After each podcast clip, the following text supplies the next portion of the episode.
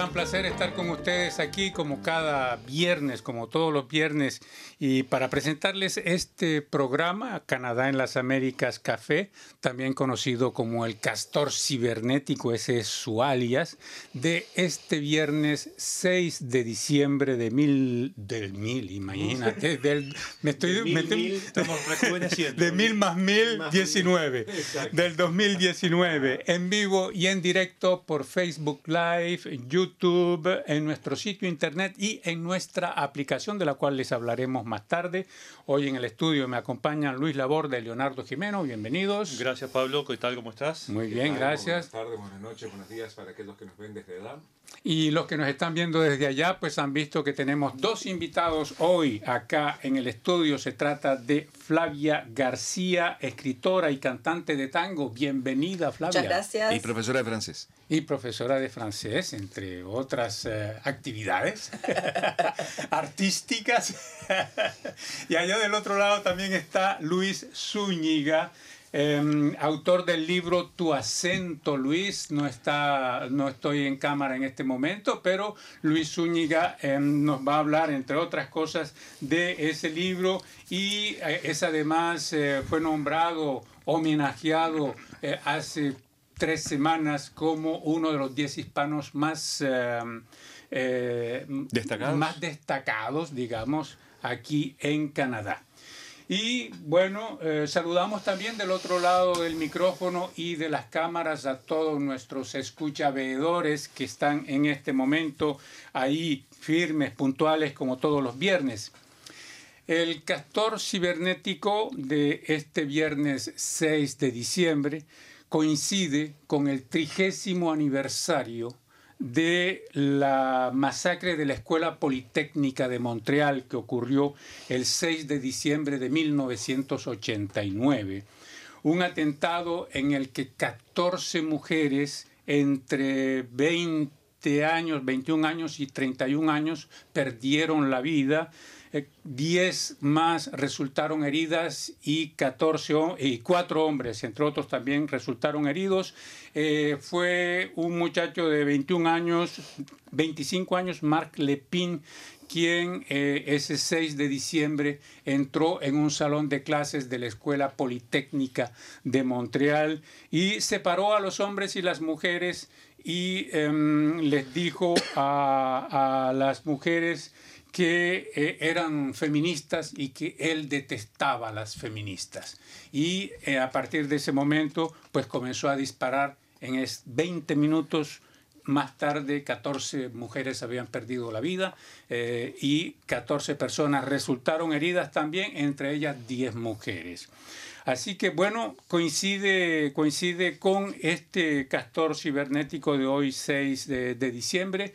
Yo sé que tú, Luis, y tú, Leonardo, no habían llegado en 1989 acá. Yo sé que tú ya estabas aquí, Luis, eh, pero Flavia, no sé si estaba, estaba en el aquí y 89. vivía a dos cuadras de la Universidad de Montreal, de la, de la Escuela Politécnic, Politécnic, donde ocurrió el evento. Ya, bueno, tú como mujer, eh, Flavia, dinos cómo viviste Eh, ese en ese momento. momento no, no se supo bien a quién estaba dirigido el atentado, la masacre. En, en el preciso momento en que ocurría no se supo, se supo más tarde. Y yo creo, coincido con Francine Pelletier en que no se quiso decir que era un atentado en contra de las mujeres enseguida. Más bien se quiso hablar de una persona que estaba loca, que no sabía bien qué hacía, que tenía algún problema psiquiátrico. Luego, con el paso de los años, tuvimos que reconocer que realmente fue un ataque en contra de las mujeres, en contra del hecho que las mujeres, eh, bueno, reivindicaron igualdad en la sociedad y Marclepin atacó precisamente a un grupo de mujeres que representaba bien, eh, tal vez, eh, el hecho de, de participar activamente en una sociedad, como eran esas mujeres, ¿no es cierto?, estudiantes en Polytechnique. Bueno, y por primera vez este año, en este trigésimo aniversario, la, la ciudad de Montreal reconoció justamente lo que tú acabas de decir, Flavia, que fue un feminicidio, Sí. que fue un ataque antifeminista. Sí. Y eso se hace 30 años después. Eh, Luis, ¿tú eh, cómo te cayó esa noticia? ¿Dónde estabas? Bueno, eh, yo estaba en Montreal, justamente yo venía de ganar mi caso. Eh, en, en- en- en el mes de octubre yo había ganado contra el racismo y la discriminación en Quebec, contra el movimiento confesional. Yo había ganado en el mes de junio. Y esta noticia sale justamente eh, el 6 de diciembre. Eh, yo partí a Chile con mi familia. Eh, para mí fue todo lo que estamos haciendo nosotros, trabajando, eh, elaborando y construyendo para una sociedad más justa y más igualitaria para todos, este hombre venía a destruir todo lo que habíam- habíamos hecho durante tanto tiempo. Ahora, nadie puede estar eh, de acuerdo con lo que hizo, pero yo creo que hay que sensibilizar a la sociedad, que las mujeres eh, forman parte de la sociedad y, y también necesitan ser, tener posibilidad igualitaria a nivel de salario, a nivel, a nivel de empleo, y, y también son muy discriminadas todas las mujeres, en todas partes, eh, y eso realmente espero que ocupen los puestos que le corresponden y, el- y a todo nivel y los derechos también que, que necesitan las mujeres. Ahora mismo en Chile hay un movimiento de slam de las mujeres, ¿no es cierto? Ahora mismo, en este mismo momento que estamos hablando, donde las mujeres, bueno, han decidido salir a la calle y expresar lo, lo que pasa en México también. Estuvieron en Vancouver la semana pasada, si no me equivoco, el Vancouver, mismo. Sí, Eh, es, eh, es en un Chile hay- movimiento la- global finalmente. En Chile hay un movimiento que se llama la tesis, que esos son de mujeres que fueron en, en el tiempo de la dictadura, que fueron torturadas y violadas. Eh, no ha cambiado nada mucho ahora con Piñera, porque es exactamente lo mismo. Hoy día en Chile se está viviendo la misma cosa que se vivió anteriormente. Hay mujeres que son violadas, torturadas y desa- desaparecidas. Y los hombres también maltratan a las mujeres y eso no hay ninguna pena. O sea, son protegidos. También eh, eh, las mujeres no, no tienen, eh, tienen derecho al trabajo, pero salario mínimo menor que lo inferior a, a los hombres. O sea, eso no es justo tampoco. Bueno, en América Latina hay que hacer muchísimo trabajo para que las mujeres alcancen algo así como una igualdad de derechos, ¿no es cierto? Pero hay que empezar por lo más importante, que es la violencia en contra de la mujer, ¿no? Que es inadmisible, de hecho. Y ustedes, colegas... eh, Bueno, lo hablábamos hoy más temprano, Pablo, de, en mi caso personal, en el caso de Leonardo no estábamos ninguno de los dos aquí. Yo llegué en el año 2004, o sea, llegué unos cuantos años después de que esa tragedia ocurrió, pero si la memoria no me falla, me enteré aquí, hablando precisamente con los colegas de la sección, con ustedes, de ese hecho. Y lo que sí recuerdo es... eh, cuando me enteré del caso, haber mm, tenido una impresión muy fuerte porque la imagen que se tiene de Canadá desde el exterior es que ese tipo de violencias no ocurren aquí. Y de hecho ocurren en mucha menor cantidad de lo que ocurren en otros países del mundo, o de lo que ocurren en, en el caso de los vecinos más cercanos que tenemos, que es Estados Unidos. Bueno, ahí son recurrentes. Sí, esas son recurrentes, masacres sí. hoy en Sí, día. no pues, solamente eh, contra la mujer, eh, contra, contra- di- distintas minorías. Sí, no, no, Pero independientemente de eso lo tenés al presidente que, que maltrata. eh, Bueno, y en el caso específico del Politécnico, haberse enterado de, de un ataque de esas características en un ámbito educativo causa una impresión muy, muy fuerte, pero evidentemente uno no estaba aquí, no lo vivió. como Hubo tres ataques en el ámbito educativo Sí. en Montreal, importantes, que fueron, luego de ese fue el de Universidad Concordia con Valérie Fabricant y luego Kimberville en el Collège Dawson. O sea que en Montreal tuvimos tres ataques, no en contra de las mujeres los dos sigui- siguientes, pero digamos que el siguiente fue en contra de colegas eh, universitarios y el tercero fue en Sí. contra de, de todo el mundo, pienso, Sí, en el y, caso la- de Kimberville. y- y le cayó a la, a la pobre niña que estaba justo ahí en ese momento. Exactamente. O sea, bueno, si yo Leonardo. no, en el, eh, no estaba cuando sucedió y no tuvimos, ahora probablemente se, se hubiera sabido por, por la celeridad de la comunicación y por los medios sociales y por cómo viaja la, la- la noticia. Pero si yo mal no recuerdo, fue el primer año que estuve aquí, en el 2002, que escuché esto, eh, que, que lo- qué es lo que había pasado. Y a mí me resultó raro. O sea, lo relacioné directamente porque hoy es el cumpleaños de, de una de mis hermanas. Entonces digo, el cumpleaños y pasó esto, digamos, y lo tengo bastante presente a la fecha como tal. Pero lo que me llamó la atención fue que en aquel momento, cuando yo llegué, eh, sí, porque fueron cierta cantidad de mujeres que fallecieron o que fueron asesinadas en este, en este ataque.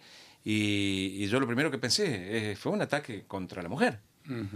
Y en aquel momento, en el 2002, hasta ese momento no se hablaba de que era un ataque estrictamente, o sea, Nunca se habló hasta ahora que, se, que, se reconoce oficialmente que fue un, feminicidio. Claro, bueno, se habló, pero no se reconoció. Ahora se reconoce. Se habla, yo un par de años después ya eh, empecé a escuchar las voces de gente que lo tomaban como, upa, ¿qué es lo que pasó acá? Efectivamente, fue bien dirigido.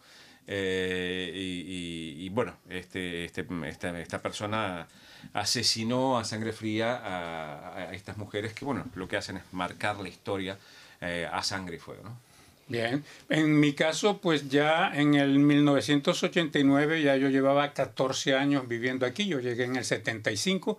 Ese 6 de diciembre bueno, eh, yo había regresado a los estudios después de haberlos abandonado, los que había comenzado en Argentina, y me metí por otra, por, a estudiar algo muy distinto a lo que estudiaba en Argentina. Me estuve, me, estuve, me inscribí en comunicaciones y era el fin de la sesión. Sí, en el 6 de diciembre, de la misma forma en que las chicas que murieron y que perdieron la vida y todos los que se encontraban en la universidad en ese momento eh, estaban preparando sus exámenes de, fin de año y todo lo demás. Yo estaba pues preparando en casa eh, mis trabajos que tenía que presentar en el marco de la maestría en comunicación que estaba haciendo en ese momento.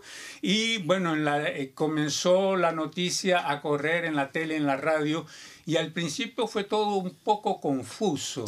no no se sabía, como tú lo decías ahorita, no, no se sabía exactamente qué estaba pasando. A medida que iba pasando el tiempo, te diste, me di cuenta de que era gravísimo lo que había sucedido. Y eh, eh, es como pensar que eso estaba sucediendo aquí en Montreal, en la ciudad donde yo estaba viviendo, porque, bueno, cuando tú hablas de violencia, eh, en algunos países del sur y del mundo eh, no es tan difícil creer que actos violentos se, se sucedan. Eh, pero aquí en Montreal, pues a mí eso me desorientó y me impactó mucho y sobre todo saber después que las muertes eran exclusivamente de mujeres. Ah, se había atentado directamente contra la vida de esas 14 mujeres. Y bueno, pues eh, fue, fue duro eh, y con el tiempo pues uno termina eh, pasando a otra cosa, pero la historia fue trágica y sí, la todavía marca, la marca es fuerte. Sí, la marca es fuerte, claro.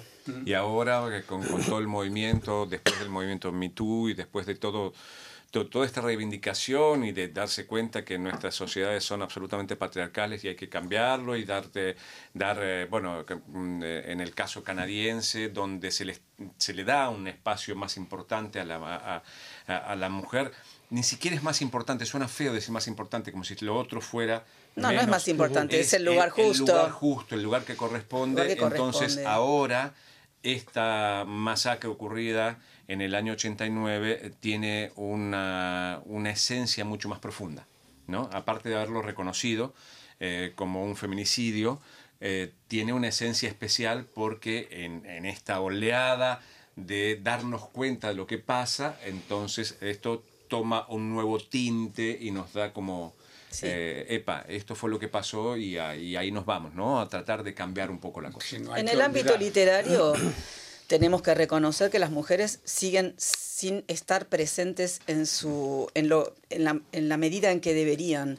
Y hemos visto recientemente con el caso del, del, premio Nobel que se le dio a una mujer, pero también a un hombre execuo, ¿no? Entonces, digo, no, es ya causa un poco de risa porque es como que no se le puede dar, no sé, no entiendo. O sea, si, aparte si vemos la lista de premios, premios Nobel, las mujeres están subrepresentadas, pero increíblemente, ¿no? Creo que hay cuatro o cinco que lo han ganado. Sí, sí, hay un par de siglos atrás todavía que estamos tratando de recuperar. Si uno mira, por ejemplo, en la lista de la Comisión de Derechos de la Persona, ve realmente la discriminación que hay con respecto a las mujeres y de mujeres de, de la misma nacionalidad quebequense e inmigrante, ve los salarios son inferiores, a, nivel de, de, trabajo también son inferiores para, para la capacidad. O sea, a todo nivel se ve que hay una, discriminación con respecto a las mujeres. Eh, y sobre todo, sobre todo que aquí en Quebec es la sociedad la más tolerante y la más abierta del mundo. Imagínate tú los otros países. En, bueno, en América Latina hay mucho trabajo por hacer. Hay mucho de que hablar sobre ese tema, es seguro, pero también vamos a tocar otros temas, por eso están ustedes acá. Pero antes, Leonardo, bueno, esa fue nuestra humilde manera de rendir homenaje a estas 14 mujeres que perdieron la vida ese día. Sí, un día como hoy. ¿Alguien los eh, tenemos? Sí, sí, tenemos eh, saludos y bueno, comentarios. En realidad, Javier González Nungaray, nuestro querido amigo desde México, dice saludos al moderador Pablo Gómez Barrios, Luis Laborda, Leonardo Jimeno y a los invitados de hoy, que son escritores los dos. Dice, los invito a la Feria Internacional del Libro que se está celebrando esta semana en Guadalajara, México. Ah, Así que estaría bueno poder ir. ¿Qué más pasajes? Me gustaría, me gustaría enormemente. Estuve una vez hace muchos años cubriendo la Feria Internacional del Libro en Guadalajara, la vez que Quebec fue el invitado de ah, honor. Ajá. Y, ese es una de las ferias más, grandes del mundo con la de Alemania. Tenemos que proponer una emisión remota. Sí, Eso estuve haciendo. Irnos todos juntos allá a, relatar la Feria del Libro. Bueno, después Miriam Alarcón, otra de nuestras top fans, dice, es bueno poder decir que algo ha cambiado, al menos este terrible hecho puede ser visibilizado como un femicidio. Y ahí teníamos el otro día, discutimos, eh, Miriam, eh, feminicidio y femicidio. Hay una cuestión legal de por medio. Aquí lo, han... Eh, lo han reconocido como feminicidio. no es el acto violento contra la mujer, sino es el acto eh, contra el grupo de mujeres, ¿no? Y, socialmente eh, condenado por el, por el, digamos, por el Estado. Hay una cuestión legal entre femicidio y feminicidio, ahí vamos a tratar de, de dilucidarla. Es decir, la microviolencia cotidiana lleva finalmente a que algunos atenten contra la vida de nosotras. La sociedad tiene que cambiar. Gracias por hablar del tema. Es un placer, Miriam, y es un placer que también colabores con nosotros con tu comentario. Muy bien, entonces continuamos y ahora vamos a entrar de lleno con nuestros invitados. Yo creo que tú les dejaste música del otro lado. A ver si pueden poner un poco la música para, para comenzar eh, del otro lado.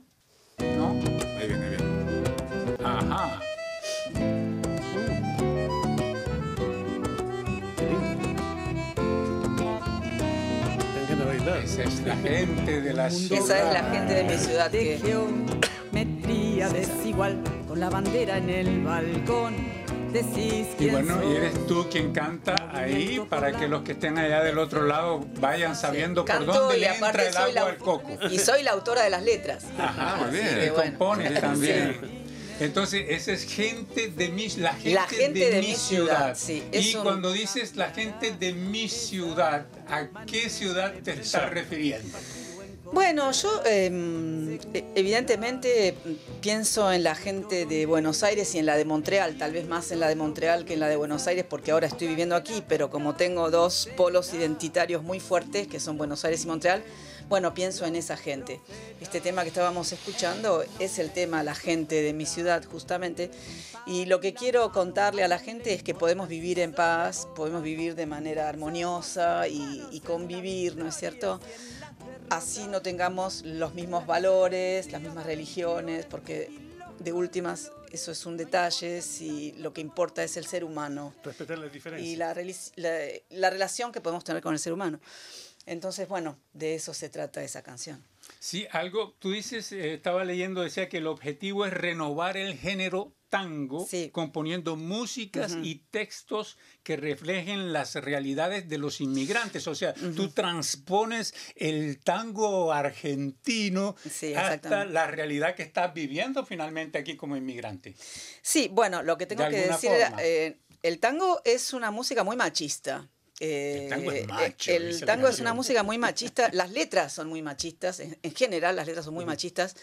Em, pero obviamente eh, fueron escritas en épocas, reflejan su época, la época en la que fueron escritas, por eso no se les puede tampoco reprochar, ¿no es cierto?, ser lo que son. Pero nosotros como creadores podemos crear otras letras, otras, otras, otras, abordar otros temas. Y usando el tango como un ritmo de base, em, con letras que reflejen mucho más nuestra vida de todos los días y nuestra realidad social y nuestra época. Esa es la idea, ese es el desafío. Y las letras justamente tratan de inmigración, de desarraigo y de las mezclas de culturas. Exactamente. este, es, eh, este es el lugar ideal ah, para hablar de mezcla de culturas. Sí.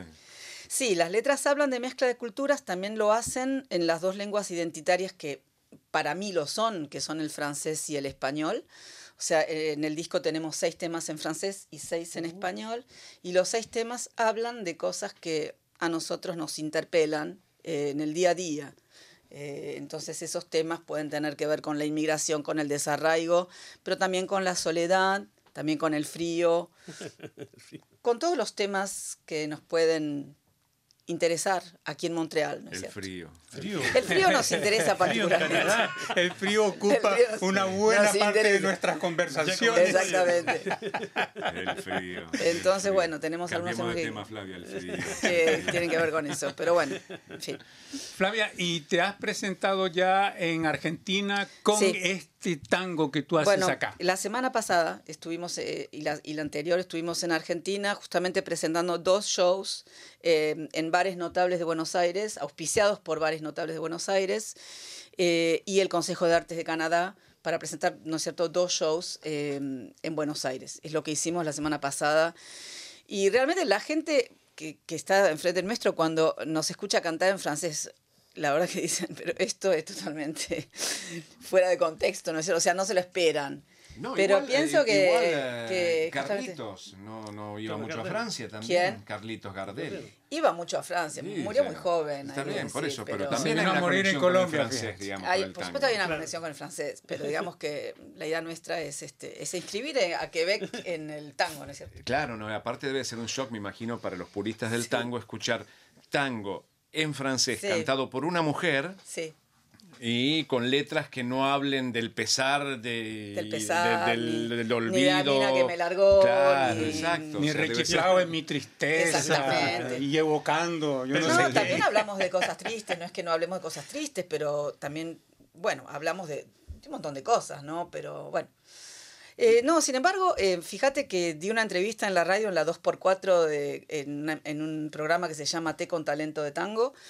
Y justamente quisieron escuchar los temas en francés, ¿no? Y Claro. preguntarme de qué se trata, ¿no? La milonga de Paulette, bueno, a ver, ¿de qué se trata, no? Y bueno, Y habla de Paulette. ¿Quién es Paulette?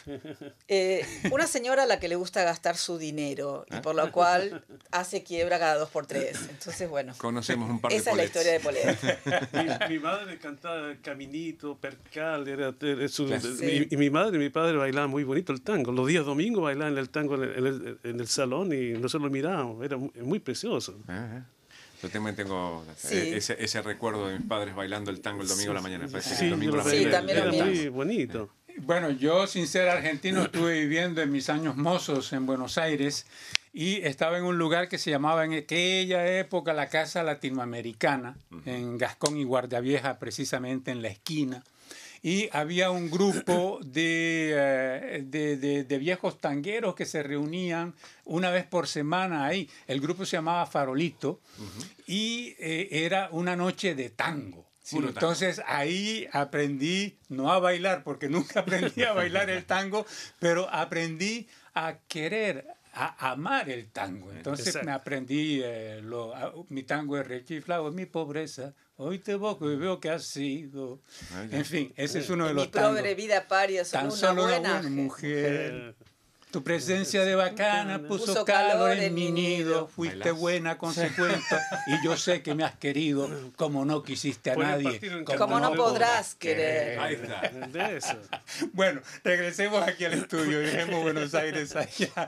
Flavia, Sí. eh, la música, o sea, ¿quiénes son tus músicos? Bueno, eh, yo trabajo con un equipo de músicos, pero fundamentalmente acá el autor de las músicas es José María Gianelli, que es no solamente el músico, sino también el director musical, no solamente el compositor de las músicas, sino el director musical de, mm, y el arreglador, ¿no es cierto?, de toda esta música que nosotros estamos brindándole a, a la ciudad de Montreal.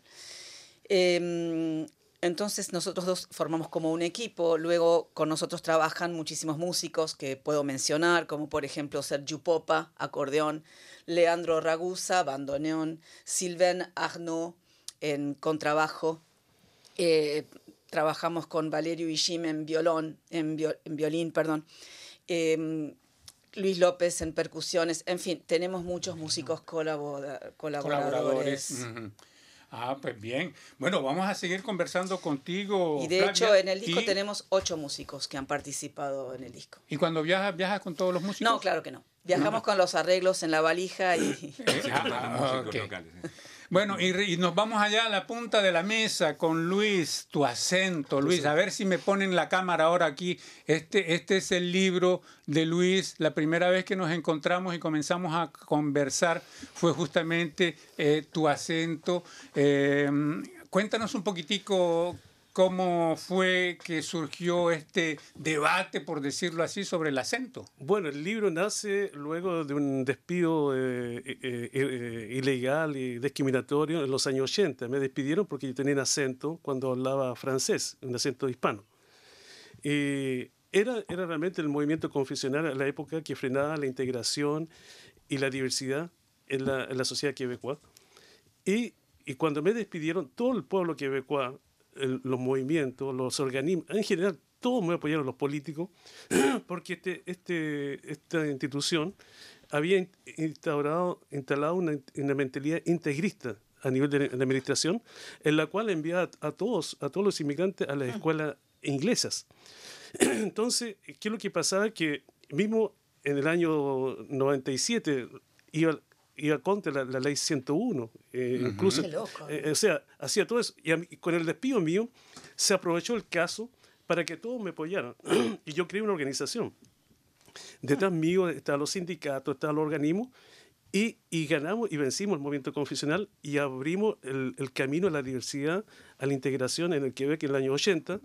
Y yo era considerado en, ese tiempo el símbolo del Quebec multiétnico y moderno porque había abierto ese camino y, y ya se paró un poco la discriminación, también fue una batalla política muy fuerte que eh, apuramos la Comisión de Derechos de la Persona a acelerar los programas de acceso a la igualdad.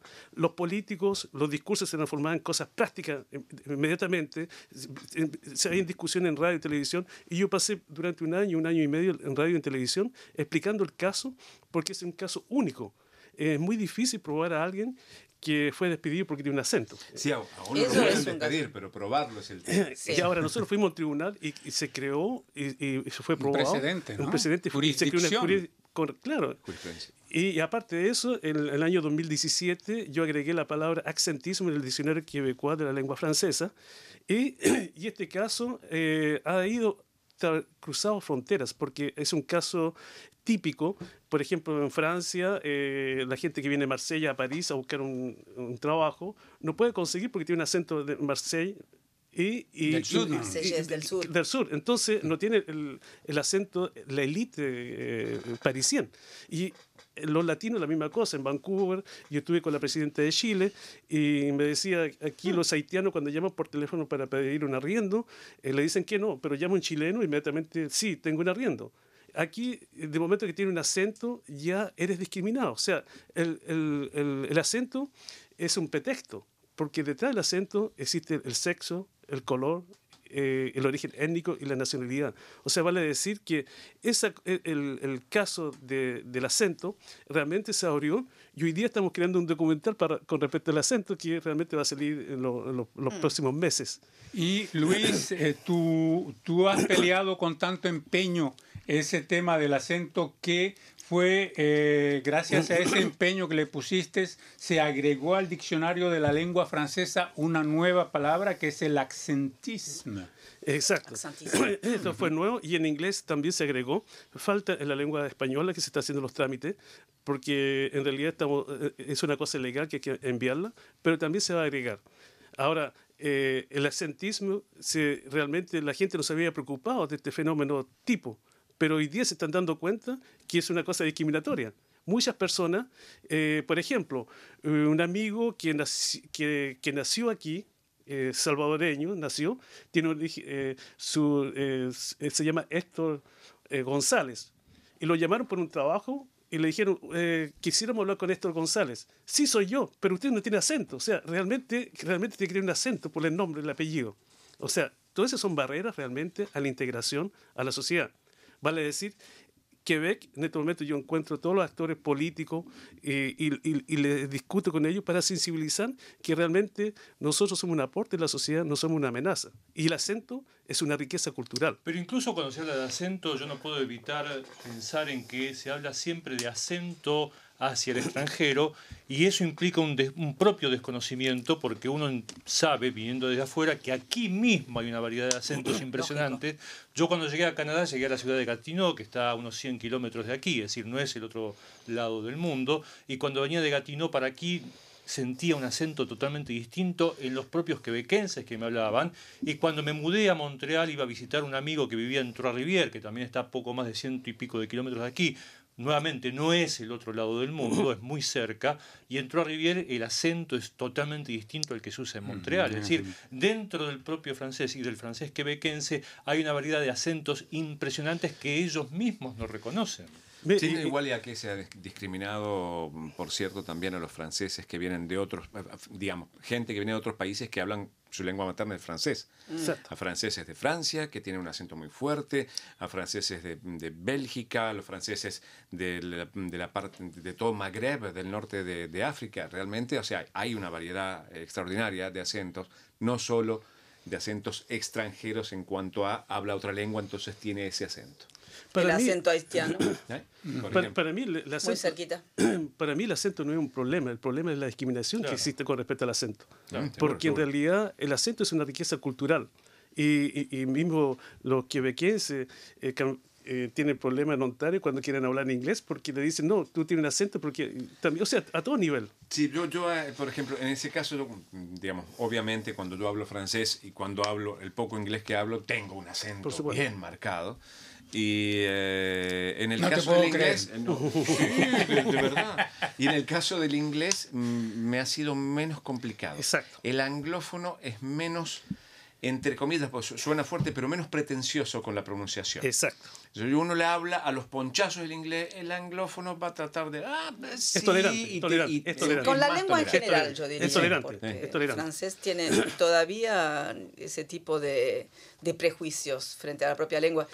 Y eso es un factor que le impide al francés evolucionar, porque Exacto. obviamente, ¿no es cierto? Si no le permitimos a la gente hablar francés como quieren, como pueden, como saben, como...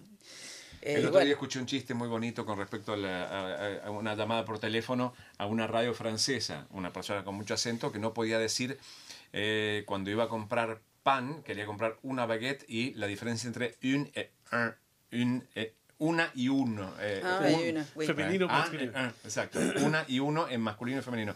Y el tipo decía, y no sé cómo hacer, no sé cómo hacer, Un pero le encontré, le, le encontré una, una vuelta.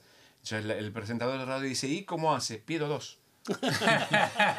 y no hay forma de equivocarse.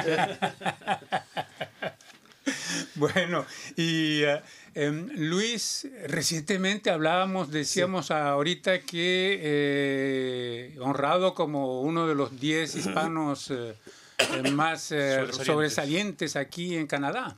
Sí, bueno, en realidad, fíjate, para mí realmente yo no, yo no corro detrás de los premios porque yo realmente lo hago, este trabajo hace 30 años, lo hago por principio y porque creo, pero a veces hace muy bien recibir un premio, es, es la verdad.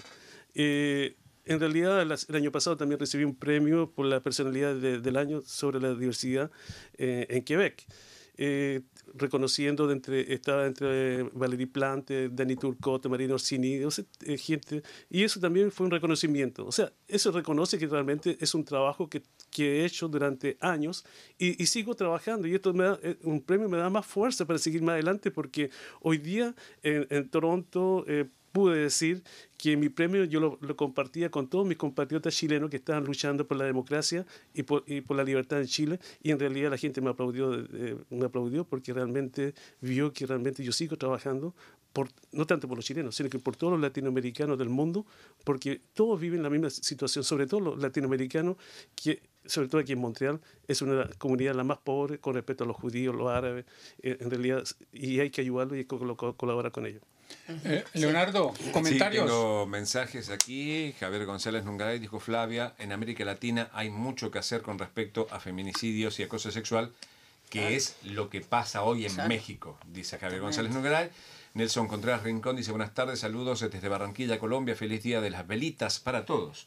Día de las Velitas. Sí, el 8 de diciembre. Y esta semana también es el Día del Gaucho en Argentina, así que saludos a los gauchos. Machistas como ninguno, ¿no?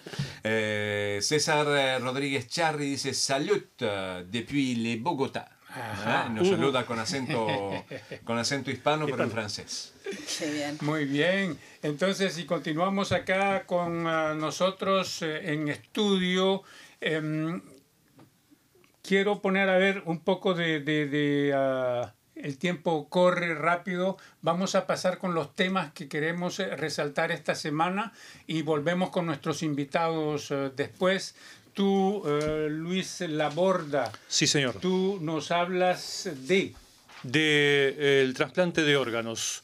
En Canadá, a pesar de las campañas que se han hecho en más de una ocasión, sigue habiendo un faltante de órganos para trasplantes, a pesar de que ha habido también un incremento de la cantidad de gente que eh, se ofrece a donar sus órganos y esto se debe a que también ha aumentado al mismo tiempo la cantidad de gente que entra en un estadio terminal de diversas enfermedades, por lo cual la demanda de órganos también ha crecido con el paso del tiempo. En el año 2018, que es el año del que se tienen los datos más recientes, hubo 4.351 personas que figuraban en la lista de espera para diversos órganos, es decir, una cifra importante si uno toma en cuenta cuál es la población canadiense que ronda los 35 millones de personas.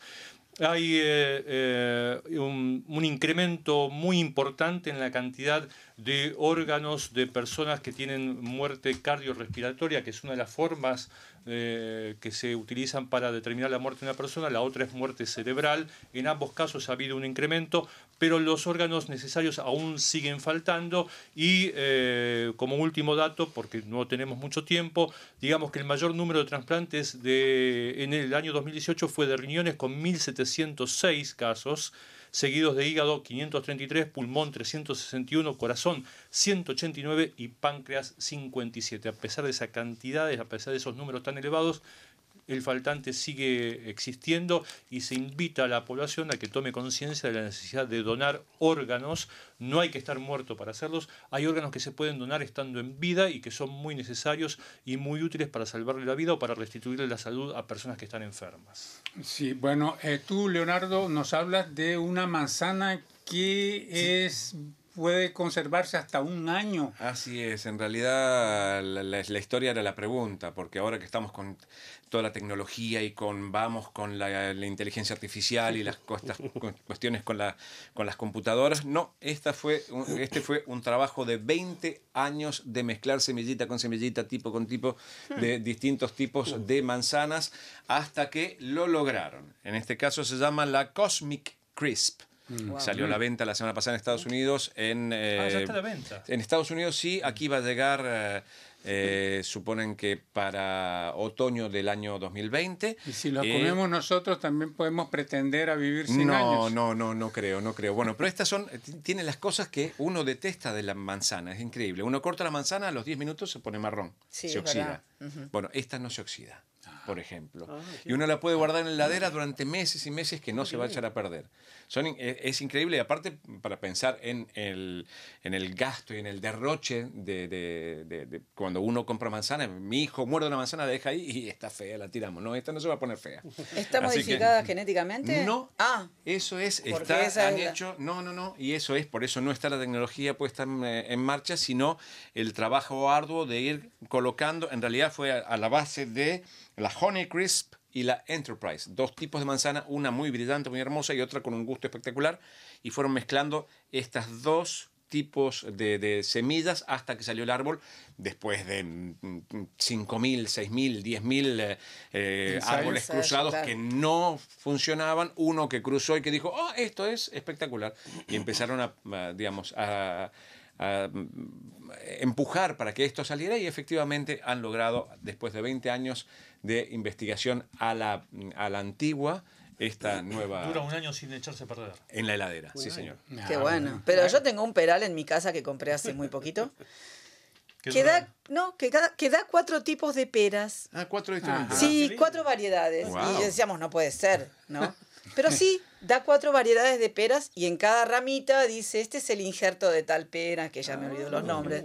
Y bueno, y así es. Entonces la próxima vez que invitemos a Flavia va a ser en verano y vamos a estar aquí hablando de Vamos a hacer tango, una degustación comiendo Podría peras. ser, podría ser. Entonces cuando diga, ¿y qué espera? ¿Qué Exactamente. Un tango. Un tango, exactamente.